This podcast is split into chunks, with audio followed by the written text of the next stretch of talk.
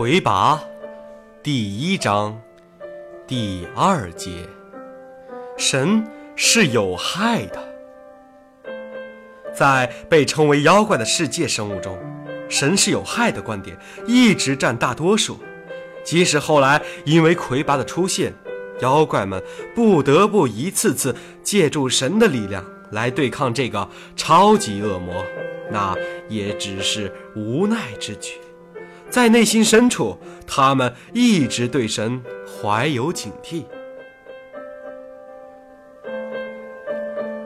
谁也说不清，这些来历不明的漂亮男女是从什么时候开始在街面上频频出现的。民间流传着一些据说，是出自目击者的说法。有的说。这些人是坐着一种像船一样的东西从天上飞过来的，那船很大，很大，后来落进海里去了。有的说根本没有用什么船，这些人就是直接从天上降落下来的，故而称之为天人。还有的说，其实那些人并不是来自空中。就是直接从空气中突然冒出来的，一露面就和人们笑嘻嘻的打招呼。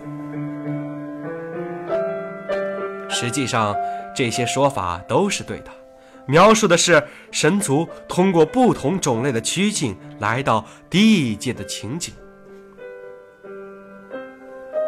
在人们还没有弄清楚这些神秘人物的来历的时候。他们的数量已经增加到并不稀有的程度，很多国家的首都、大城市里都有他们的踪迹。他们长得都很好看，服饰鲜亮，做事得体，任何交易上出手都比较大方，脸上总是带着讨人喜欢的笑容。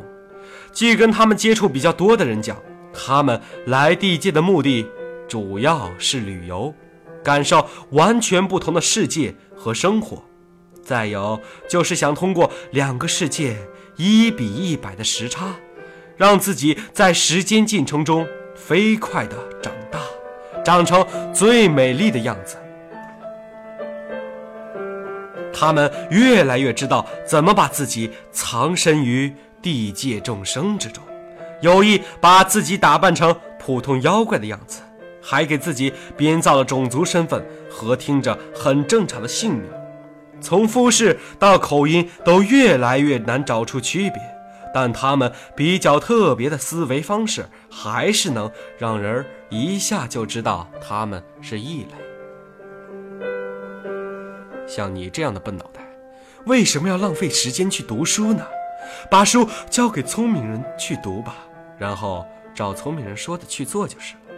这样才更有效率，不是吗？你们这样弱的能力，怎么可能对抗魁拔呢？理性一点吧，赶快投降！他们劝地界众生们向魁拔投降，自己却与魁拔作战。在之后六七百年的时间里，他们的军队接连三次消灭了噩梦一般恐怖而强大的魁拔。每一次都付出了惨重的代价，可以说，如果没有他们，地界就只能由魁拔来统治了。在一代又一代怀疑者尖刻的目光下，神们不但没有表现出任何会对地界众生们造成伤害的可能，相反，他们和善、乐观、直率。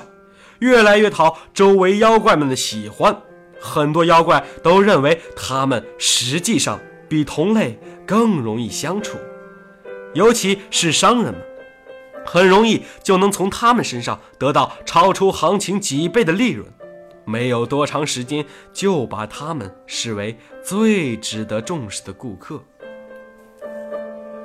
对此，世界上最大商会的会长。墨托人领袖开采暗中告诫他的同行们：不要被表面现象所迷惑，来历不明的客人都是危险的，一般不会给我们带来什么好处，但对他却一定有好处，没有好处，他也就不会来了。有一个时期，墨拓人商会决定出资雇佣所有拥有科技动物之称的吉斯卡人来专门研究以下有关于这些神的问题。这是作为世界首富的墨拓人财团第一次出资做有公益色彩的事情，但因为吉斯卡人的要价太高，最终不了了之。其实，吉斯卡人的研究者一直在研究这种神，并初步认为他们来自一个和我们生活的星球大致差不多的星球，认为称他们为外星人比通常所讲的天人、神、天神要确切很多。他们也认为神是有害的，确切的说是有害潜质极高。其理由很容易理解，他们过于强大，我们对他们过于缺乏了解，我们的安全完全依赖于他们的道德水准。在神是有害的论调几乎成为地界生灵普遍共识的情况下，只有一只自视先进和高贵的龙族公开表现出与神的。特别亲近，他们的首都就像是神在地界的办事处。神在地界有很多官方行动，都是以龙国为大本营。很多生活在地界民间的隐居神，也多假托龙族公民的身份，冒用龙族四大家族的姓氏，甚至持有龙族的文耀。有一种说法是。央曾与龙族女子生有一子，后来成了龙国国王。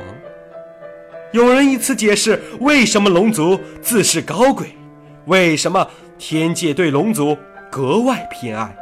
龙国官方一直否认这种说法，只是说龙族与神族在许多观点上比较一致，而且在长相上也比较相似。这又像是。龙族在借神族来抬高自己。